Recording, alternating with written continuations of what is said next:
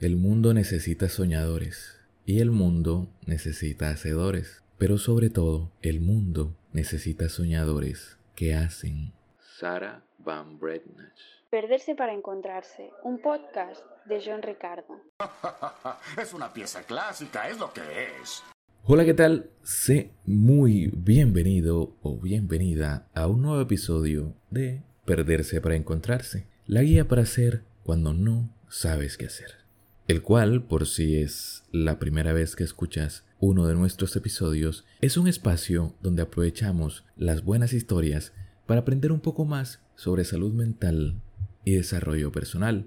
Yo soy John y estaré acompañándote aquí un lunes más en un nuevo y emocionante análisis. Esta vez uno un poco más nostálgico y me atrevería a decir que probablemente este sea el capítulo más triste de los que han salido al aire hasta este momento. Pues el día de hoy, como ya viste en el título, hablaremos de Bridge to Terabitia o un puente hacia Terabitia o el mundo mágico de Terabitia como se tradujo aquí en Latinoamérica, aunque recordaba más el nombre del puente a Terabitia. No sé por qué. Una película del 2007 que me hace sentir viejo porque se estrenó ya hace 15 años exactamente, hace más de la mitad de mi vida. Y es una película que me llena de bastante nostalgia porque pues es básicamente una película de mi infancia, pero también es una de las primeras películas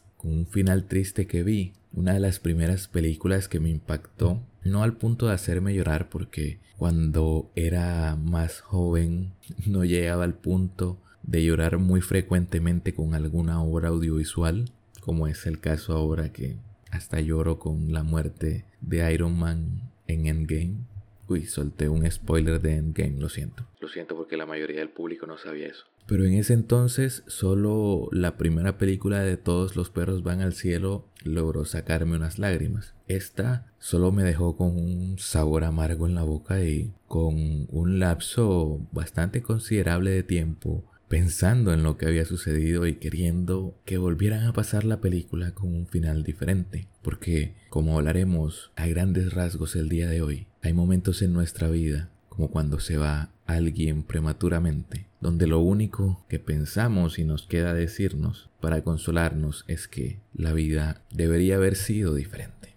Esta película del 2007 está basada en una novela del año 77. Wow, ahora que se que está basada en un libro, tengo ganas de leerlo. Libro del mismo nombre, escrito por la autora Catherine Patterson, y que haciendo la ficha técnica de esta película me di cuenta que en sí la historia de su elaboración es bastante curiosa, algo así como lo que pasaba en la película de Her, de la cual hablamos de la cual hablamos en el capítulo 9 y 10, si no estoy mal, o 8 y 9, donde había cierta historia de trasfondo en sus creadores. En este caso pasa algo similar, pues el guionista, la persona que escribió el guion de esta película, es el hijo de Catherine, quien le pidió permiso a su madre para realizar el guion y todo. Pero que no es ese el dato curioso, sino que la novela está inspirada originalmente en él mismo, el hijo de la autora, y su amiga Lisa Hill, la cual también murió de forma prematura durante la infancia de David,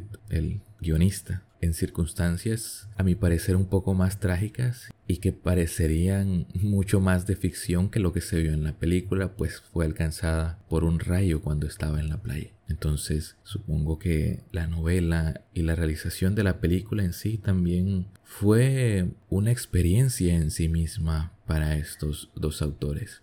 La película del 2007 fue dirigida por Geborg Supo y protagonizada por Josh Hutcherson y Ana Sofia Robb, dos chicos que pues estaban pegando con todo en ese momento. Recordemos que Ana Sofia o Ana Sofía, como le voy a decir a partir de ahora para no equivocarme, había aparecido en Charlie la fábrica de chocolates anteriormente y nos había hecho odiarla. No fue el personaje más odiado de la película porque los demás niños eran más castrosos, pero no nos dejó el mejor sabor de boca. Así que parecía toda una estrella en ascenso, pero no tuvo tantas participaciones. Por su parte, Josh sí explotó ya venía de un par de películas y explotó al máximo. Estuvo en muchísimas películas, trabajó con La Roca hasta llegar a los Juegos del Hambre, donde realmente su papel como Pita no me gustó mucho. Creo que fue más por el personaje que por su interpretación, pero creo que a partir de ahí no lo he visto en muchas cosas, a decir verdad.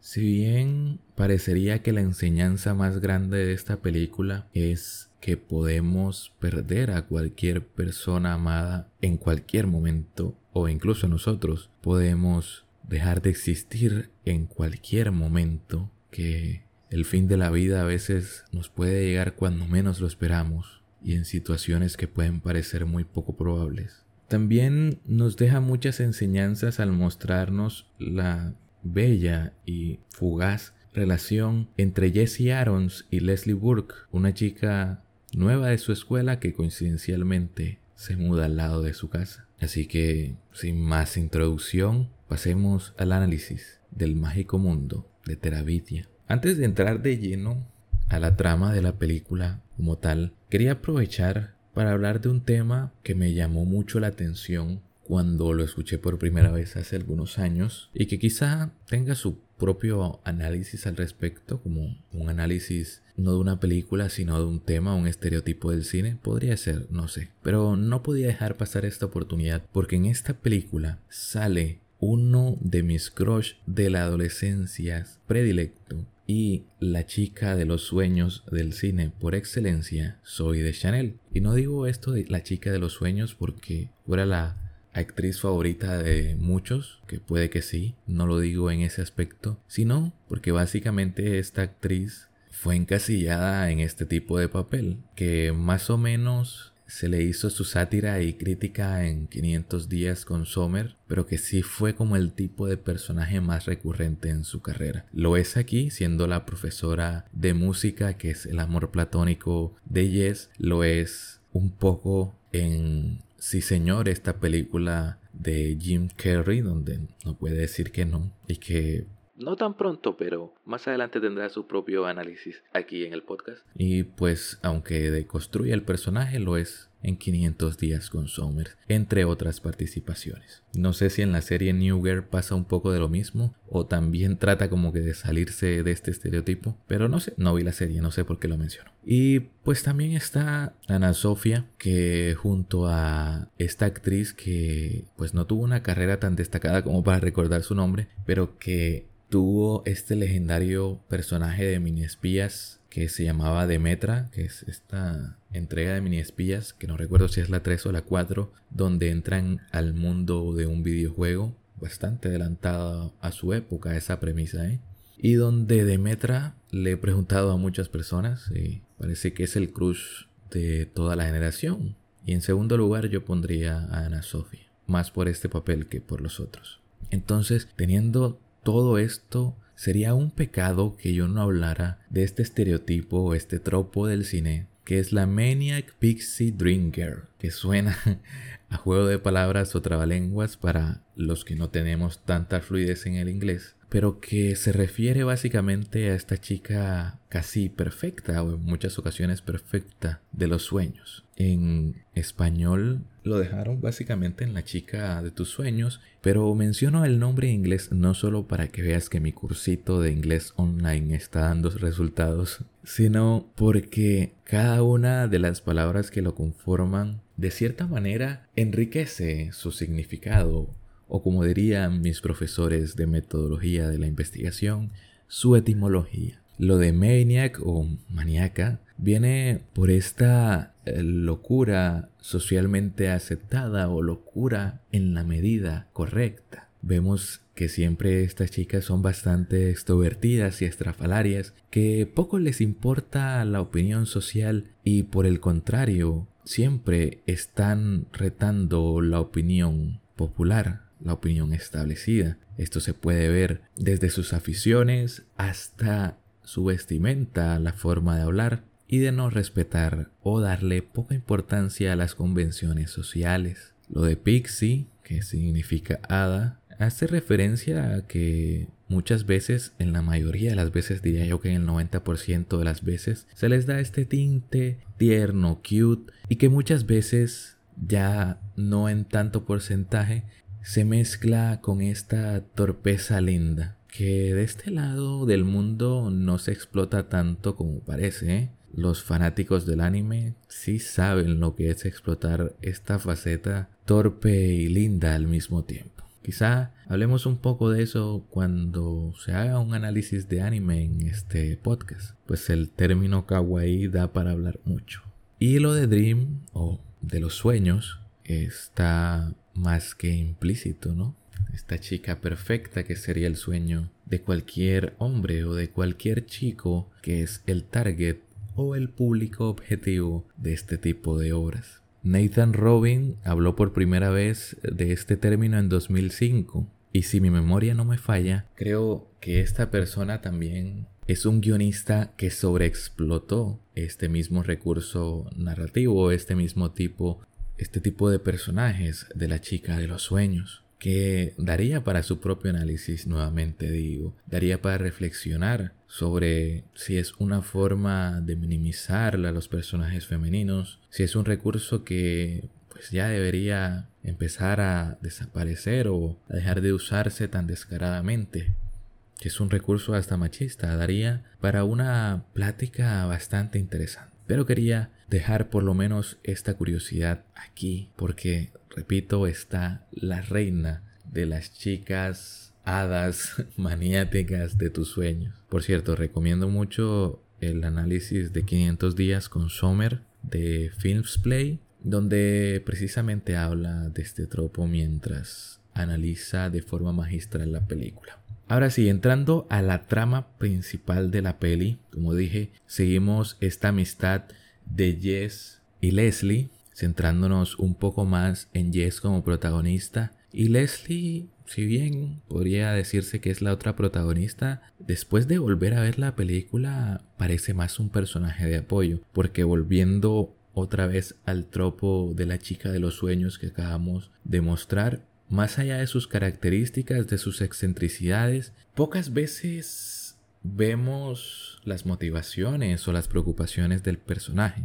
Es una chica que es hija de unos escritores y que le gusta imaginar e inventar cosas, pero a veces parece que poco más. Es un personaje escrito para que lo amemos, sí, pero del que sabemos poco. Sabemos sí que a veces se siente sola por el trabajo de sus padres, pues la escritura a veces es algo demasiado inmersivo que te impide ya al nivel tan profesional que tenían sus padres tener una rutina normal. A veces te absorbe demasiado y es pues normal que la hija de dos escritores se sienta sola de vez en cuando. Pero de ahí en más, un poco más. Pero no me malinterpretes, no quiero entrar como en una crítica exhaustiva al personaje porque sí, es un personaje que, que llegué a amar quizá por su final, pero era algo que había que decir y se dijo. Entonces, como mencionaba, se nos muestra más como personaje principal a Jess, del que sí sabemos sus preocupaciones, sus dilemas, sus traumas, aunque la película no ahonda en ellos, los presenta de una manera que ya cuando eres adulto puedes ver más claramente como esta relación con su padre, ser el único hijo varón en una familia con cuatro hijas, el que su padre sea un tipo rudo y pueda ser cariñoso con las chicas, pero no pueda conectar con él emocionalmente, el ser un artista de una familia de escasos recursos. Es un personaje bastante, bastante desarrollado y que en la novela debe estar muchísimo más desarrollado que aquí. Y espero que Leslie también. Así que voy a buscar esa novela y la voy a leer. Algo con lo que me identifiqué bastante ahora que volví a ver esta peli y que me recordó también a otro libro que me fascinó, pero que siento que si volviera a leer me fascinaría todavía más, que es El océano al final del camino de Neil Gaiman, que trata un poco de lo mismo, de cómo el arte, las historias, es un refugio para los chicos que la están pasando mal, para los chicos que la pasamos mal en algún momento de nuestra infancia. Como la fantasía, de cierto modo, es un endulzante que ayuda a pasar, a procesar el amargo que a veces puede tornarse la vida. Recordemos que estos personajes, en especial Jess, es un personaje al que le hacen bullying en el colegio, que no puede relacionarse con su padre, al que admira o al que tienen muy en cuenta su opinión, quizá también porque le tiene algo de miedo. Y Leslie, que es una chica que sabemos por su madre que, o por su padre, que le costaba adaptarse a su escuela y a su casa anterior y que aunque parezca que Leslie es la que hace todo el trabajo y literalmente lleva a Jess a este mundo mágico y maravilloso, también se siente apoyada por Jess. Y es en este arte donde iremos viendo que se irán haciendo más fuertes ante las adversidades que les presenta la vida o ante las situaciones difíciles que les presenta la vida. No es solo un escape a la realidad, sino algo que los hace madurar, que los hace crecer como personas, que los hace equivocarse a veces, pero que sin duda alguna los ayuda a vivir mejor. Menciono El océano al final del camino porque es un libro que me gustó mucho.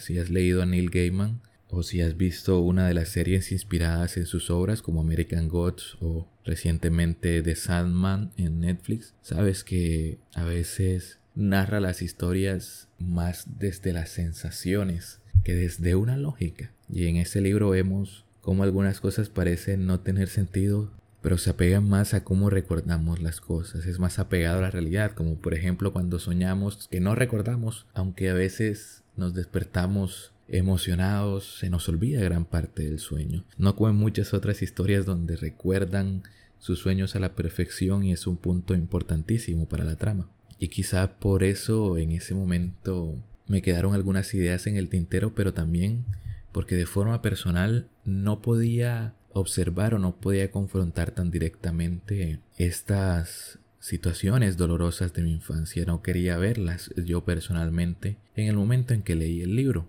No podía contemplar siquiera el hecho de ser honesto conmigo mismo del dolor que sentía en ese momento por muchas cosas, por circunstancias familiares, escolares y personales, y algunas dificultades que significaba ser un niño introvertido hace 20 años. Si bien ahora aún no se tiene la comprensión necesaria ni la empatía necesaria, imagínense, hace 20 años. Pero bueno, no es la idea venir a quejarme, sino que quería compartir contigo esa experiencia, esta forma más personal en la que me toca esto, en la que me toca la historia de Jess y Leslie y en la que me siento agradecido con las historias, las buenas historias que me acompañaron en esos momentos, así como Guillermo del Toro siente esa relación con los monstruos a los que les prometió hacerles infinidad de películas. Yo también siento esa conexión con las historias que me acompañaron en esos momentos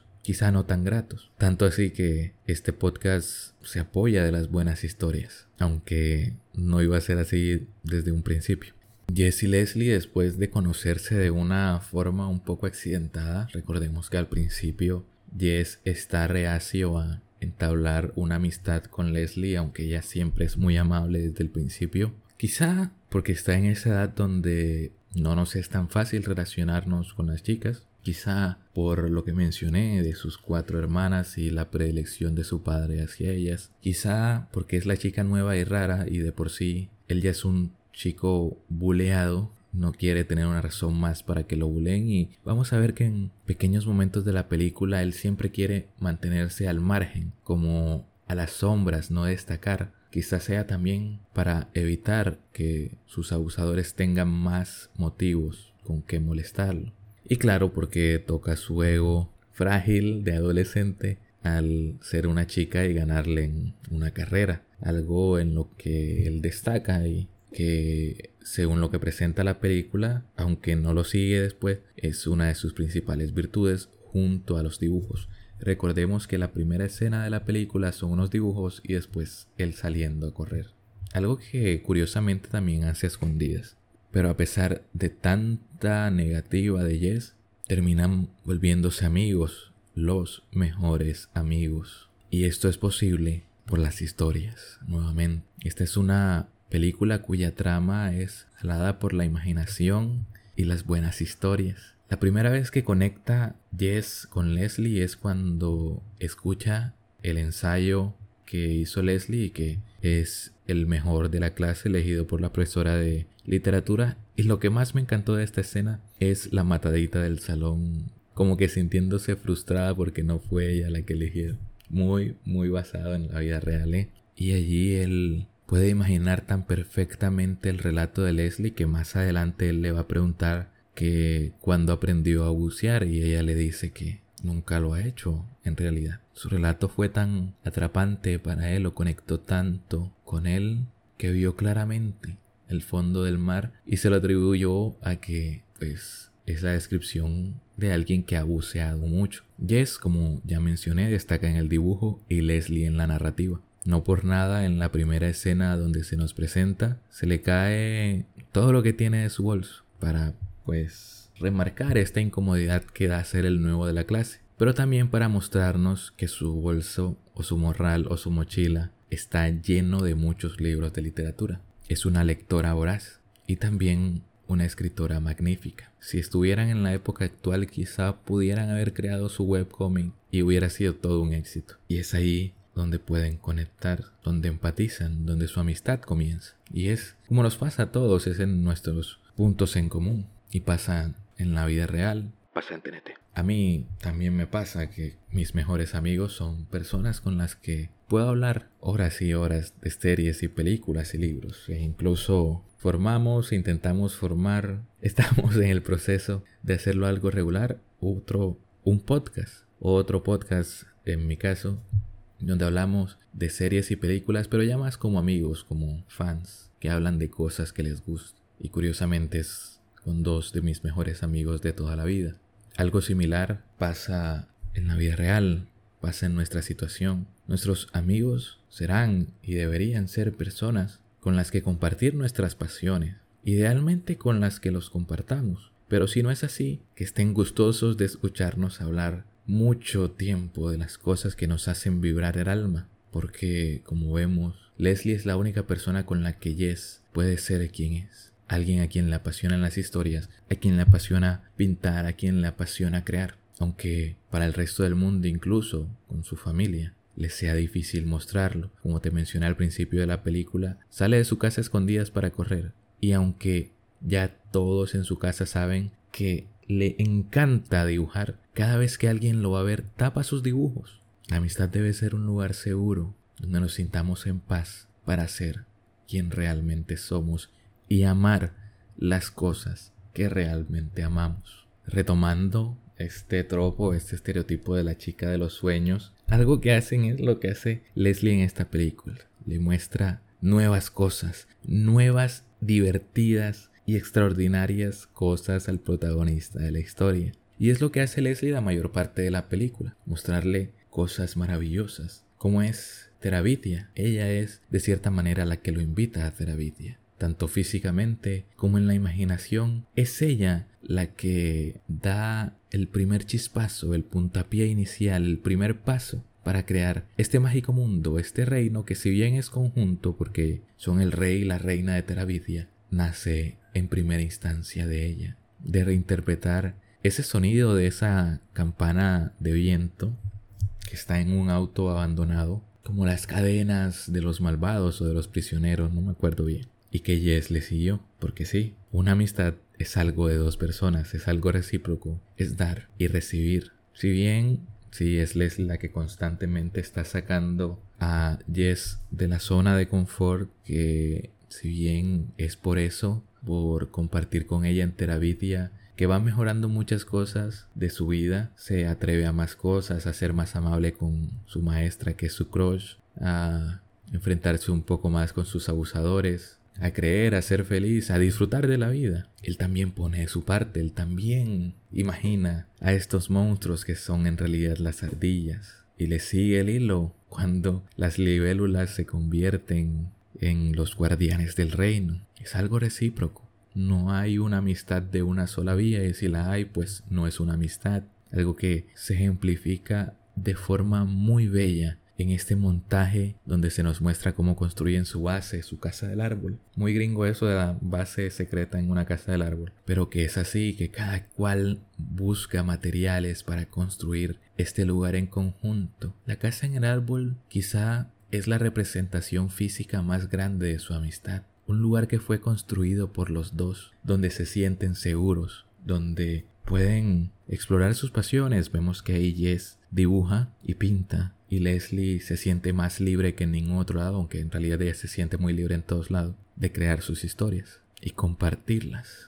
Al igual que esta casa del árbol, la amistad es algo que se construye de a poco, con paciencia, pero con perseverancia, con proyectos en común como el reino de Teravidia, con pasiones en común como las historias, pero también con un disfrute que no tiene explicación tan lógica y aparente la amistad no es algo que compartes con alguien simplemente porque se lo merece, sino porque lo quieres de verdad. No es algo que necesite presión, aunque sí necesita responsabilidad para mantenerse en el tiempo. No es algo que deba ser rígido e impuesto, sino algo que fluya y se disfrute. La amistad es un espacio, un lugar donde compartes y vas entrando de a poco en el mundo del otro, así como Yes entra de a poco en el mundo de Leslie visitando su casa y viendo una relación de padres e hijos muy diferente a la suya, una que anhela y de cierta manera envidia y que espero que en la novela se trate un poco más. Pero también vemos a Leslie acompañándolo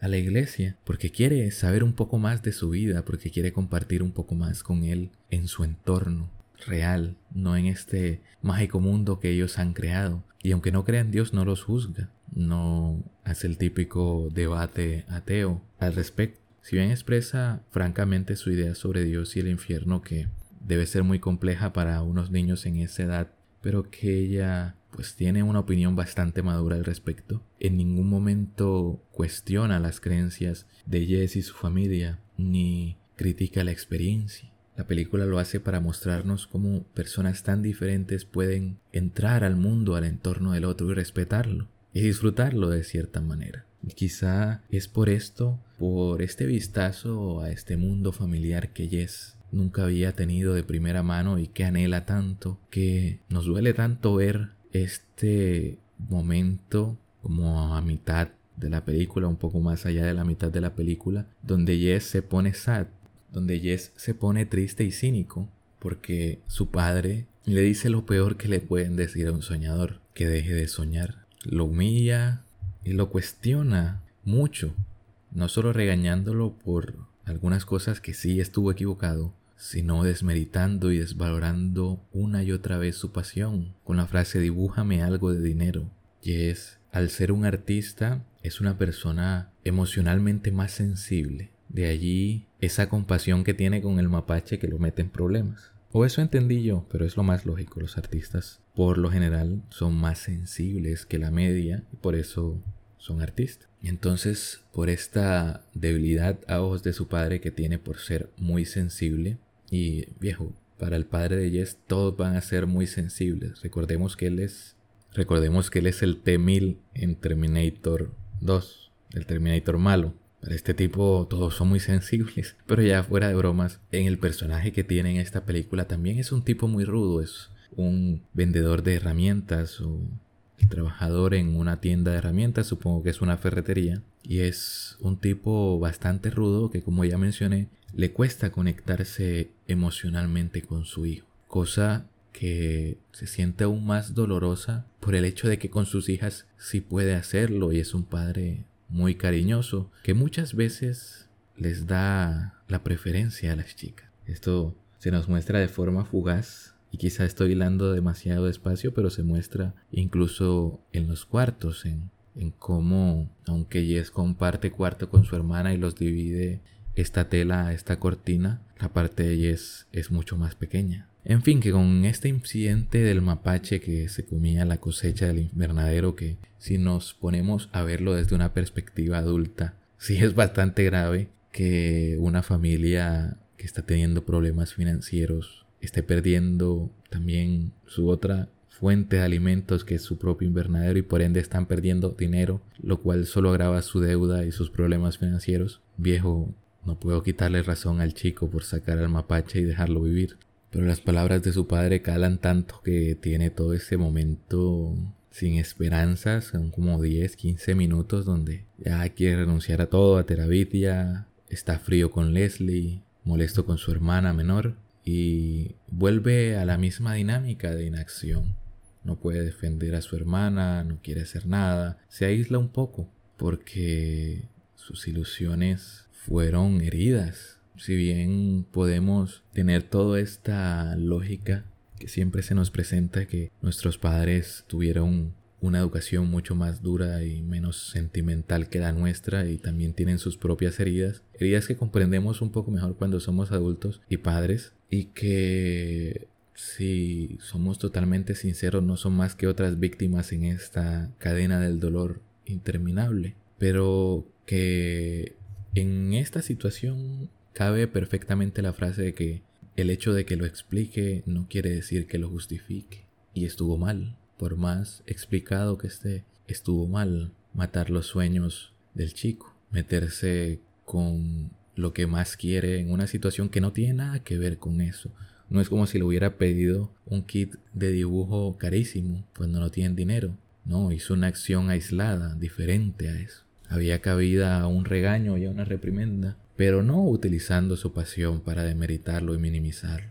Pero bueno, esto es resuelto en la película de una forma muy apegada a la realidad y es que sí, a veces cuando somos muy amigos de alguien, se abre la puerta de cierta manera y en menor o mayor medida a la crueldad, tanto en los chismecitos frescos que nos compartimos y después decimos, pero ¿quiénes somos nosotros para juzgarlos? Tanto en algunas tretas o travesuras que hacemos. Las mejores amigas mujeres saben esto perfectamente, los mejores amigos hombres también. Y los mejores amigos chico y chica también. Los mejores amigos en general lo saben.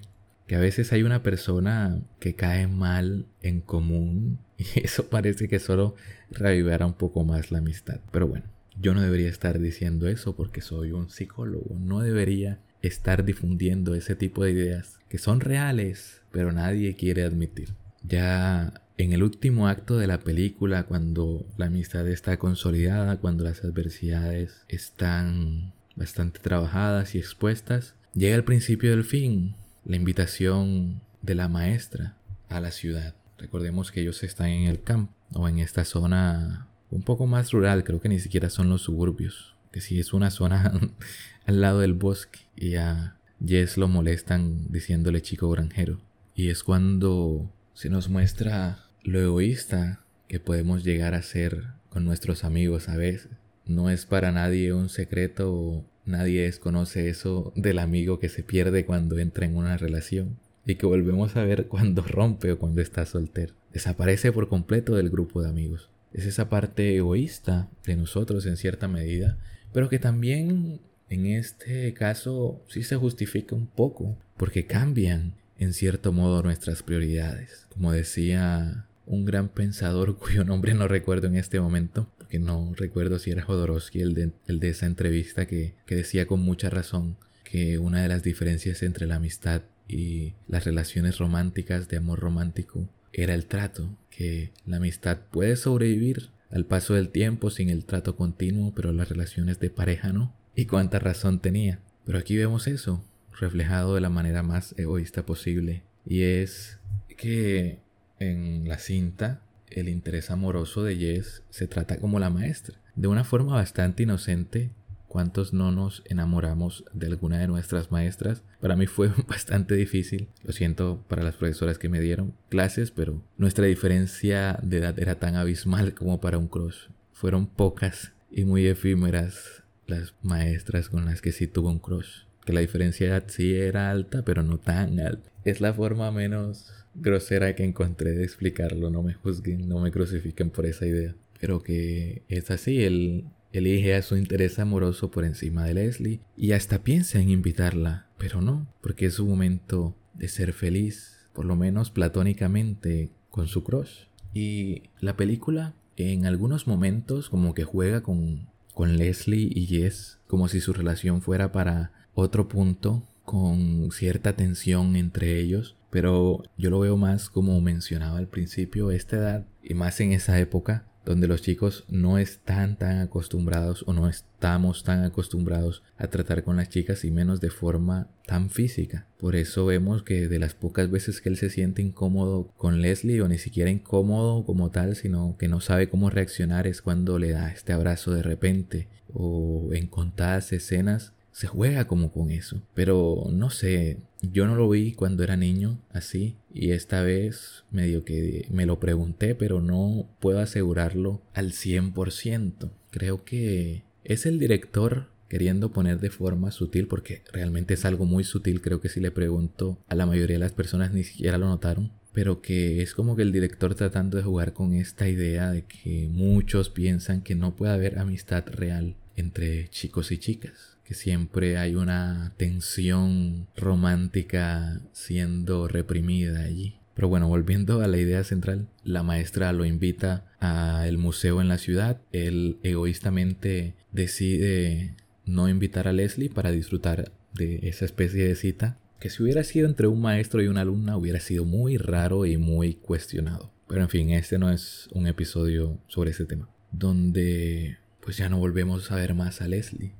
donde la última vez que la vimos fue en esa lluvia, donde básicamente cuando ya sabes el final de la película ves cómo te está vaticinando lo que va a pasar, cómo te está adelantando lo que va a pasar con esas balanceadas en la cuerda que es el puente a Teravidia, puente que después se convierte un árbol que cae después de la tormenta y que Jess refuerza con unas tablas que le regala el papá de Leslie, pero que antes del fallecimiento de Leslie era esa cuerda, esa cuerda era el puente a Teravidia y es un puente que se rompe y acaba con la vida de Leslie, algo que pasa en muy segundo plano pero que duele, duele mucho. Esa fugacidad, esa forma hasta aleatoria y evitable de la muerte de Leslie, que recordando a la gran obra maestra del extraño caso de Benjamin Button, si cambiábamos cualquier cosa podía evitarse. Si la cuerda se hubiera roto antes cuando estaba con Jess. O si se hubiera roto antes de que estuviera en épocas de lluvia. Si Jess la hubiera invitado a ir con ellos. O si sus padres hubieran tenido más tiempo libre. O si hubiera estado haciendo otra cosa o si hubiera estado haciendo su tarea. Se siente tan inevitable pero al mismo tiempo evitable que duele mucho. También el hecho de que su vida se acabara de forma tan corta, a tan temprana edad. Porque así como Ayes a nosotros como espectadores nos ha mostrado, o si ya hemos visto la película nuevamente como adultos, nos ha recordado mucha de la belleza de la vida que pasamos por alto, pero que a veces la vida es así, injusta a nuestra percepción, ilógica y cruel, y a veces nos arrebata a personas de forma prematura y en el momento que menos lo esperamos. Algo que me encantó del final de la película es este hecho de que primero Jess parece muy frío al respecto, no llora, ni parece muy empático y está porque está en negación. Quizá en otro episodio donde hablemos del duelo retomemos esta escena, pero está en negación porque no puede aceptar la culpa que siente. Está en negación para no sentirse culpable y es tan bello para mí que cuando por fin pueda desahogarse, cuando por fin pueda aceptar ese sentimiento de culpa por no haber invitado a Leslie, es junto a su padre, al que en el reino de Terabitia primero ve como un monstruo que lo persigue y que es la escena más perturbadora de la película. Recuerdo que ahora en esta revisión hasta no recordaba que era el padre y hasta pensaba, ¿será que es un, un ladrón o algo así? No recordaba qué era lo que pasaba, pero era el padre, ese monstruo como él lo ve, es la persona que lo consuela y le dice las palabras más hermosas de la película, que no debe sentirse culpable y que por amor a Leslie, si quiere honrar su memoria realmente, recuerde las cosas bellas y no alimente ese sentimiento de culpa. Y es así, aunque en la mayoría de los casos, pues, nuestros padres pueden parecernos los monstruos más grandes y a veces con justa razón los vemos como los causantes de nuestros traumas y heridas más grandes de la infancia. Son las personas que más nos aman, más nos amaron y nos darán consejos como este, nos harán ver la verdad como el padre de Jess, Y me encanta que sea así, que no sea después de una reconciliación o una escena cursi. Nunca hay como una resolución en la película sobre esta barrera que hay entre los dos. Pero aún así, su padre es capaz de decirle estas palabras. Y decirnos, de cierta manera, a nosotros como espectadores también, que hay que recordar a Leslie cuidando y atesorando los recuerdos de los buenos momentos. Y también, como hizo Jess, multiplicándolo, no dejando morir Terabitia al compartirlo con su hermana, porque este es un reino que se comparte, no es una dictadura de una sola persona. Hay una nueva princesa en Terabitia.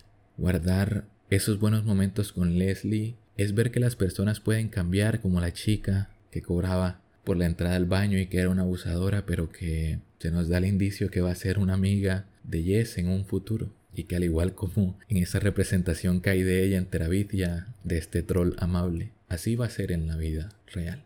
Y nada más. No sé cómo terminar este análisis si no es en ese punto. Debo confesarte que ha sido de los análisis más difícil de hacer ahora en el momento de grabar. Nunca grabando algo me había ganado tanto el sentimiento, tanto así que no sé si se llegó a percibir que en algunos momentos estoy hablando más contenido de lo habitual, porque se me hace este nudito en la garganta. Es un clásico del cine, es una pieza clásica, eso es lo que es. Y es una historia a la que seguiré acudiendo en el futuro, cuando se me empiece a hacer difícil ver lo mágica que es la vida, cuando el nihilista y cínico John quiera ganar la batalla. Solo decirte, aunque suene cliché y a frase genérica de Facebook, cuida a las personas que quieres porque no sabes cuándo va a ser el día, el último día que las veas. Recordarte que esto es perderse para encontrarse, la guía para ser cuando no sabes qué hacer. Episodio nuevo todos los lunes. Puedes apoyar al podcast de gran manera si estás escuchándolo en Spotify, calificándolo con 5 estrellas. Algo que haces entrando al perfil general, ahí donde están todos los episodios. Allí hay una estrellita debajo de la foto de perfil y le das 5. Si estás escuchándolo desde YouTube, suscríbete para que no te pierdas ninguno de nuestros futuros videos.